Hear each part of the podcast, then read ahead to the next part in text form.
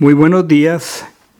Continuamos esta semana en nuestra porción acerca de la vida de Jacob y estamos básicamente estudiando y respondiendo preguntas a argumentaciones muchas veces eh, contrarias a la escritura o en desconocimiento de, del entorno, del idioma y del entorno cultural y es una bendición poder venir a la escritura y ser instruidos, corregidos. Así que esta mañana, si pudiéramos darle un nombre a los textos que seguimos revisando, que sustentan el principio que llevó a Jacob a prometerle al Padre que todo lo que le diere el diezmo apartaría para él, podríamos hablar de dos palabras muy importantes. El principio de la generosidad y el principio de la honestidad. Voy a leer Deuteronomio 12.6 y 12.11 inicialmente.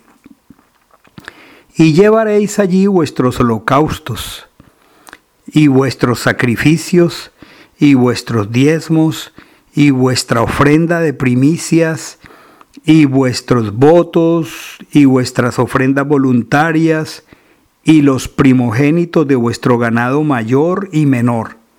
El versículo 11 continúa.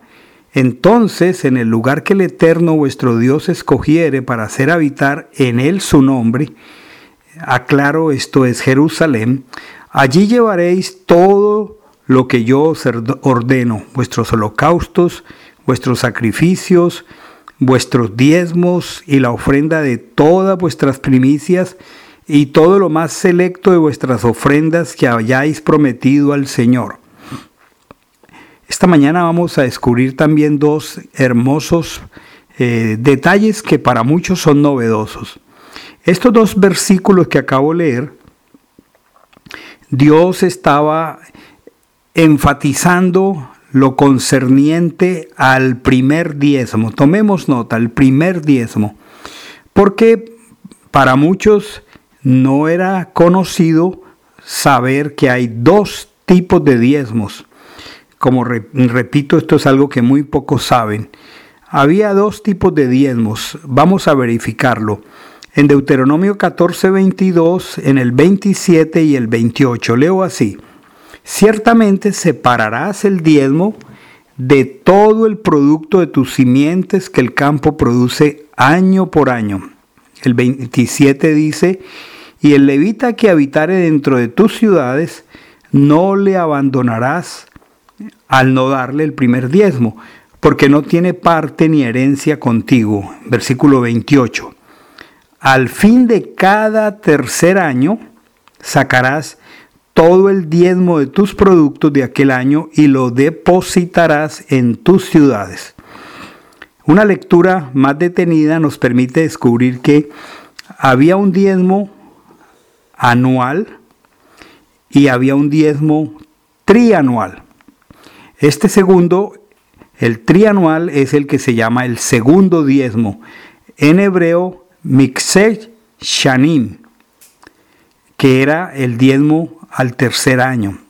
¿Cómo operaba esto? Y le animo a que en nuestra página web o en, o en Facebook revise los gráficos que incluimos en la enseñanza. Había una estructura de siete años, septenios, y estaban distribuidos de la siguiente forma. Hoy voy a hablar de una parte y mañana de la otra parte. Entonces, existía el diezmo del primero y del segundo año.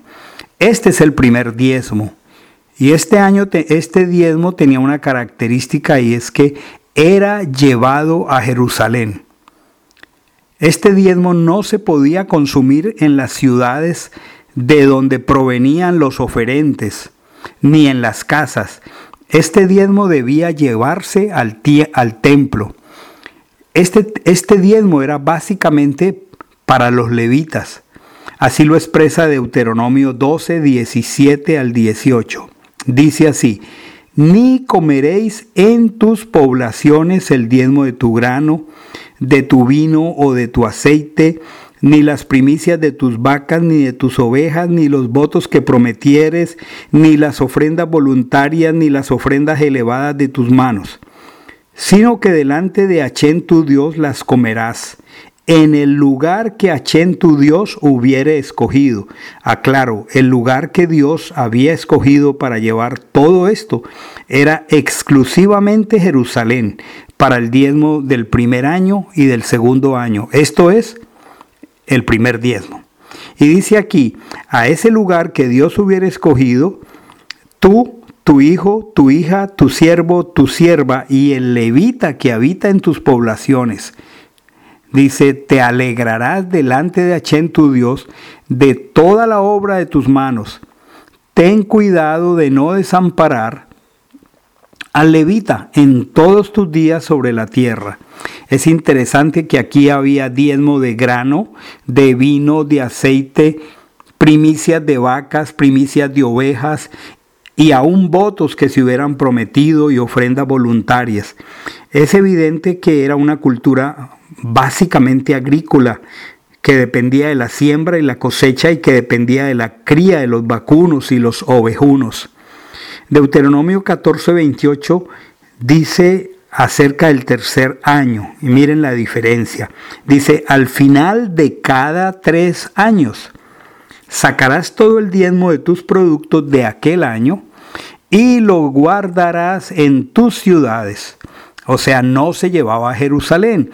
Y vendrá el levita que no tiene parte ni heredad contigo y el extranjero el huérfano y la viuda que hubieren tus poblaciones, y comerán y serán saciados, para que Achén tu Dios te bendiga en toda obra que tus manos hicieren. Este diezmo, el diezmo del tercer año, recordemos el del primero y el segundo año, había que llevarlo a Jerusalén. Ahora, el del tercer año, no había que llevarlo a Jerusalén.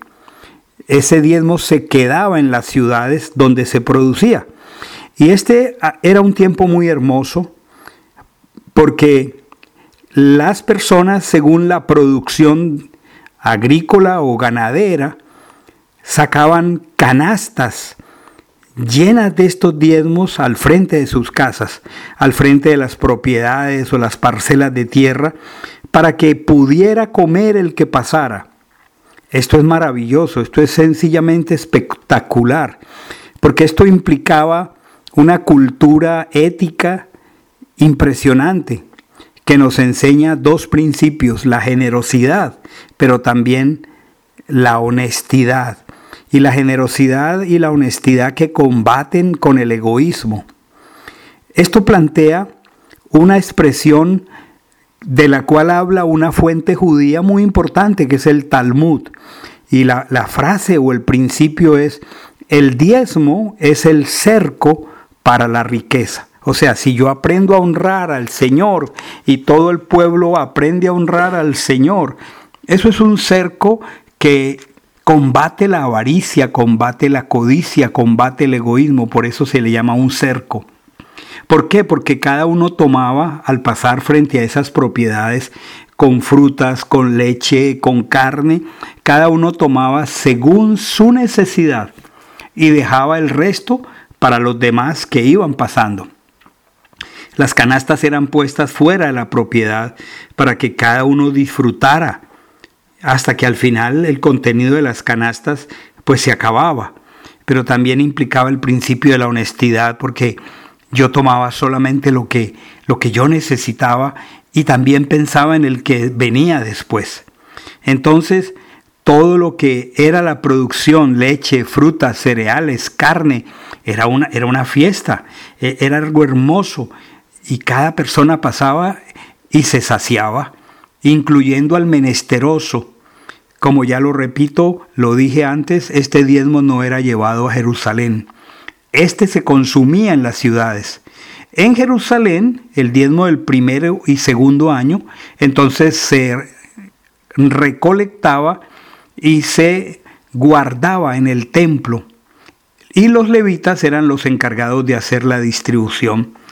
Les animo a mirar los gráficos y la segunda parte de esta enseñanza la continuaré mañana, pero sigamos meditando en estos preciosos principios.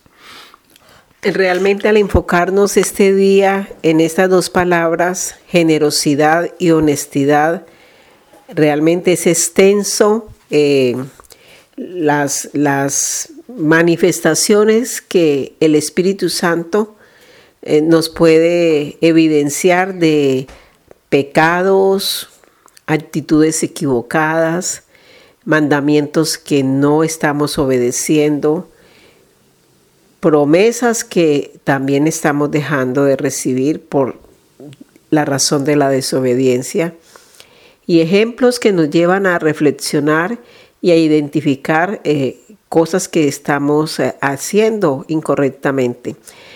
Hay algo eh, al revisar estos dos principios, la generosidad y la honestidad, nos damos cuenta que al estudiar esta porción de la escritura, ellos están conectados al mandamiento expresado en la escritura eh, y referente completamente al diezmo. Porque, por ejemplo, ahora que leíamos Deuteronomio 12, 6, el mandamiento es extremadamente claro. Dice, y llevaréis allí holocaustos, sacrificios, diezmos, ofrendas, primicias, votos, ofrendas voluntarias, voluntarias y los primogénitos. Es tan específico, es tan claro y realmente eh, es un mandamiento que clarifica toda racionalización de muchos creyentes para decir mm, no, no es así como hay que hacerlo, hay que hacerlo diferente. Esto es suficientemente claro. Deuteronomio 12, 11 dice, y entonces en el lugar que el Eterno vuestro Dios escogerá para hacer habitar en él su nombre, y, y dice, hacia allí llevaréis todo lo que yo os ordeno, vuestros holocaustos, vuestros sacrificios, vuestros diezmos, la ofrenda de vuestras primicias y todo lo más selecto de vuestras ofrendas que hayáis, hayáis prometido a Dios. Entonces vuelve la pregunta, si este es el mandamiento, ¿por qué lo tengo que racionalizar si es tan claro, ¿no? Y tan detallado. Es como si el Padre lo desmenuzara para que, mm, respondiendo de pronto a, tantas preguntas, eh, muchas veces hay personas, y tengo que dar el diezmo de esto, pero y entonces, ¿cómo lo hago? Y, muchas objeciones. Y la palabra es tan clara y dice, de todo, de lo más selecto de vuestras ofrendas, eh, tienes que hacerlo. Entonces, eh, si continuamos revisando estos mandamientos, el 14:22 dice, ciertamente separarás el diezmo de todo el producto de tus simientes que el campo produce año por año. Entonces fíjense que al mirar estos mandamientos dados por el Eterno, es fácil, es muy obvio saber que al no obedecer estos mandamientos, eh, estamos en una actitud de pecado, el pecado de la desobediencia y por consiguiente promesas que nosotros anhelamos y podemos repetir y recalcar, no llegan porque hay un pecado de desobediencia a un mandamiento que no lo podemos interpretar a nuestra manera. Es claro, es extremadamente claro.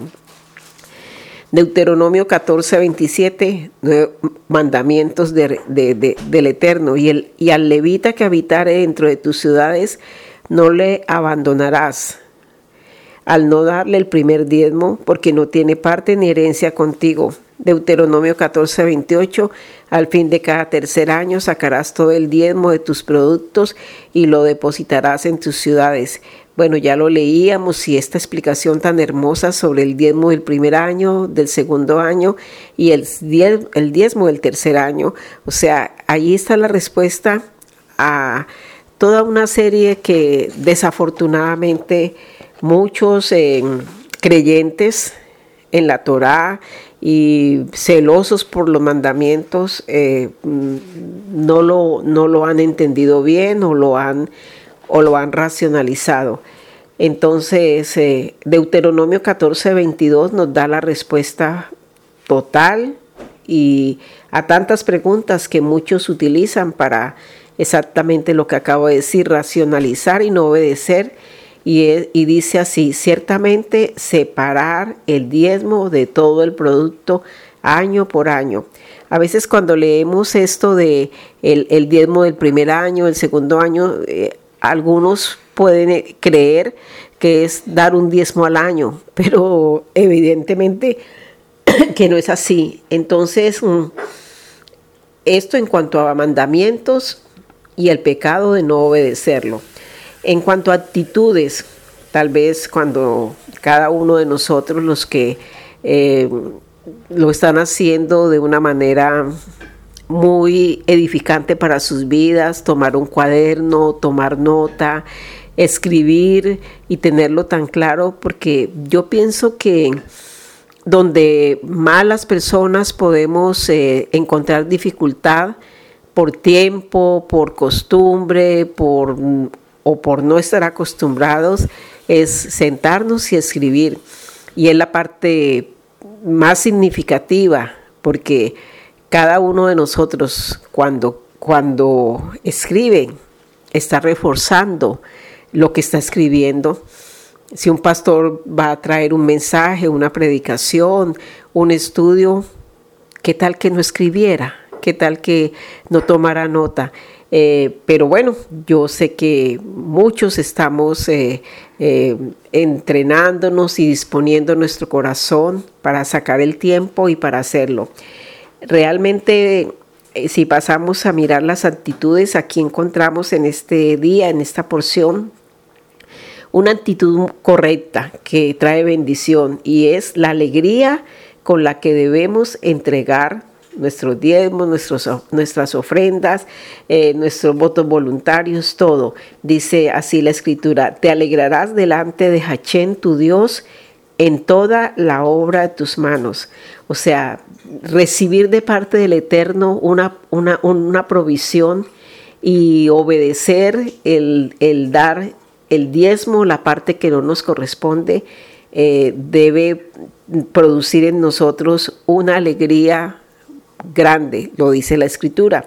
Eh, la promesa eh, es clara, dice, Dios ama al dador alegre, pero aquel que da con tristeza o con desconfianza o por otra actitud equivocada que el Espíritu puede mostrarnos a cada uno, realmente mm, son actitudes que necesitamos revisar. Igual, para revisar en esta, en esta porción escritural, hay dos actitudes incorrectas frente a estos principios que hoy vemos, el principio de la generosidad y el principio de la honestidad. Si bien es cierto, los dos son principios que nos bendicen profundamente, eh, también podemos correr el peligro de, frente, por ejemplo, a, la generosidad, es que es muy muchas veces sucede que en nuestro corazón se asiente en sentimientos o actitudes negativas de cierto orgullo, altivez o supremacía o hacerlo muy notorio lo que estamos haciendo por el hecho de poder dar con generosidad. Es un peligro que acecha en este principio.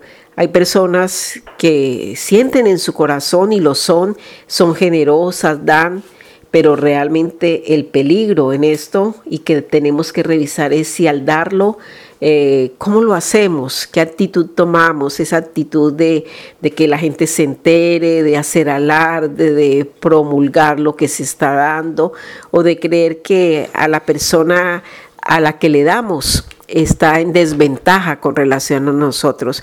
Vale la pena revisar nuestro corazón a la luz de esto y arrepentirnos si alguna vez eh, el Espíritu nos muestra que la actitud que uno puede estar equivocadamente tomar frente a, la generosidad.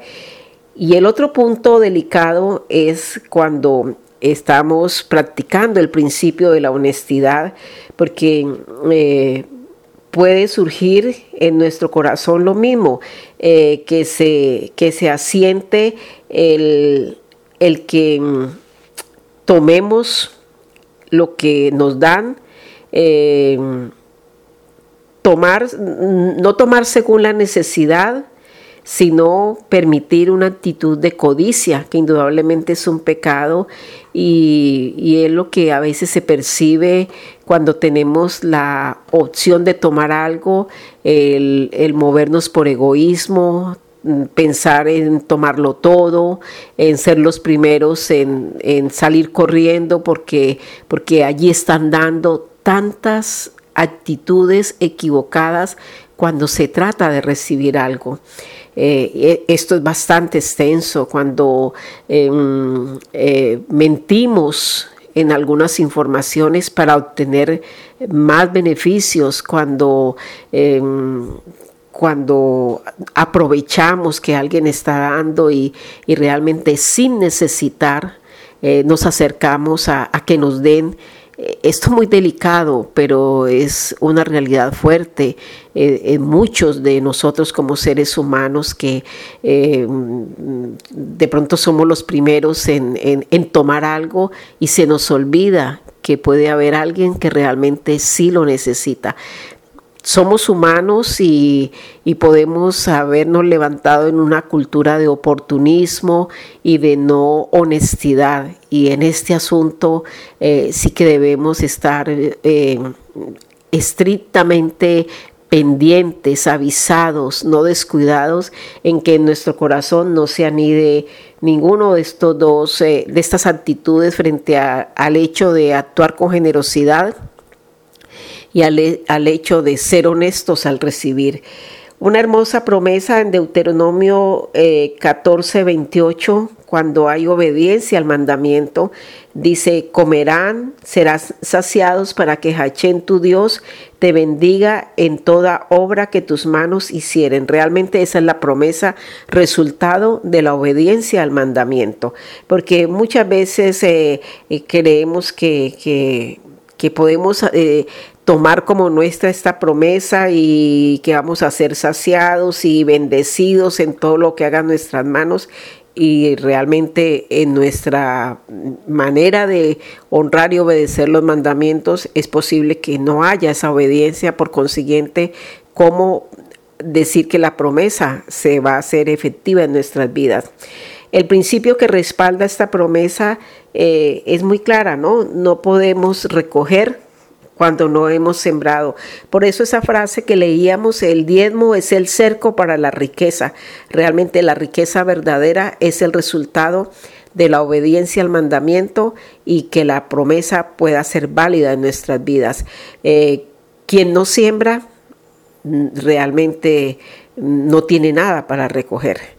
Entonces, eh, ¿qué sembramos? Sería una buena pregunta en nuestro tiempo a solas con Dios, preguntarnos, ¿yo qué siembro? ¿Qué fruto estoy esperando si el fruto que recojo es proporcional a mi siembra? Eso es algo que nos tiene que hacer reaccionar y, y decir realmente mi siembra está siendo muy escasa. Hermanos, el Padre nos bendiga, el Padre eh, nos lleve a tomar atenta nota eh, de escribir, de revisar, de arrepentirnos y de destruir todas aquellas actitudes eh, que es posible que se hayan anidado en nuestra alma, porque es un tiempo, este es un tiempo muy especial para, para podernos presentar delante del Padre y extender nuestras manos a Él para que las llene eh, del fruto de lo que nosotros hemos sembrado. Shalom.